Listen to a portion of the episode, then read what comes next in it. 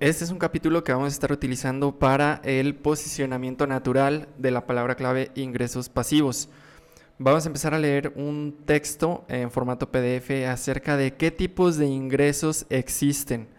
Los ingresos activos pues son aquellos que dependen directamente de nuestro trabajo, en un sentido amplio, como tiempo de empleado en una actividad concreta.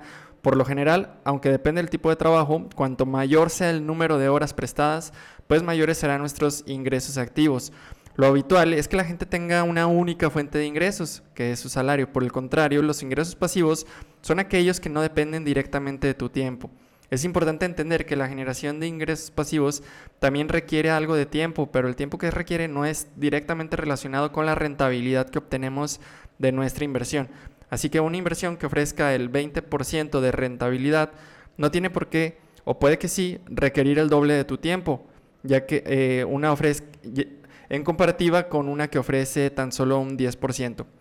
¿Por qué son tan importantes los ingresos pasivos? En el caso de nuestros ingresos activos, si no trabajamos no recibimos ingresos. Por lo tanto, si perdemos nuestro empleo, en general no tendremos ingresos, más allá de los subsidios por desempleo a los que en su caso podríamos acceder.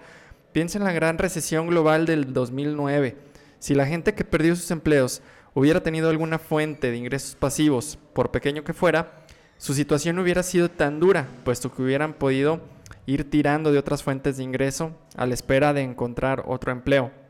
Ojo, aquí no tratamos de cuestionar eh, cosas relacionadas en cómo mantener los gastos. Es cuestión sobre lo que hay mucho escrito, sino cómo generar estos nuevos ingresos pasivos. En cambio, si tenemos fuentes de ingresos pasivos, seguiremos recibiendo nuestros ingresos mes con mes aunque estemos de vacaciones, tomando el sol o la playa, jugando con nuestros hijos o de cena con los amigos. Nuestros ingresos pasivos seguirán engrosando nuestra, nuestra cuenta bancaria y también serán nuestros salvavidas en caso de alguna interrupción de nuestros ingresos activos. Por tal motivo que sea, por si fuera poco, los ingresos pasivos también tienen una serie de importantes ventajas frente a los ingresos activos.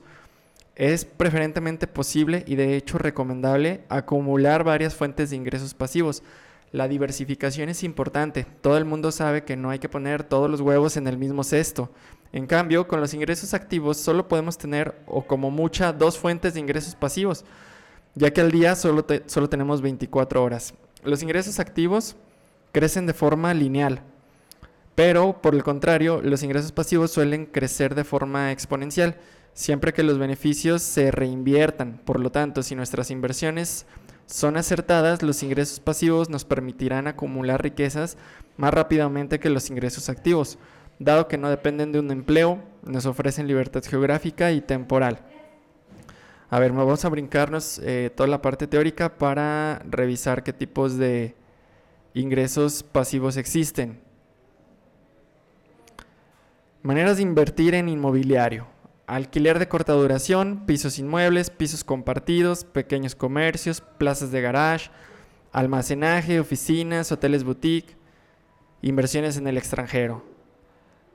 Por ejemplo, la bolsa, dividendos, fondos de inversión, otras maneras de invertir en la bolsa, estrategias y gestión del capital.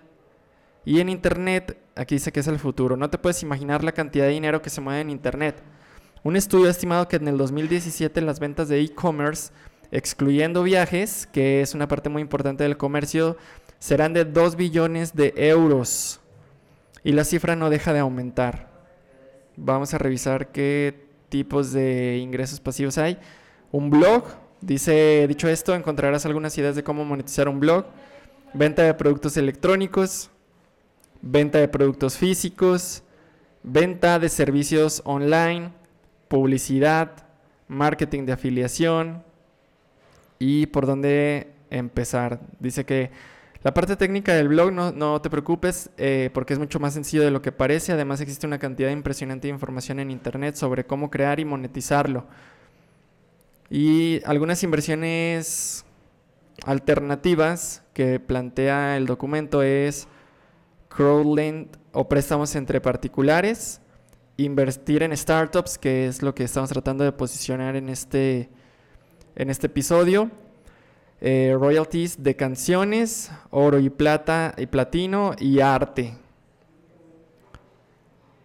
habría que checar cuál de estas son las mejores posibilidades. Recuerden que este es un, episodio que estamos subiendo a, a, las plataformas únicamente para generar hipervínculos a través de ellas y vamos a hacer link building, ya que estamos en proceso de posicionamiento SEO.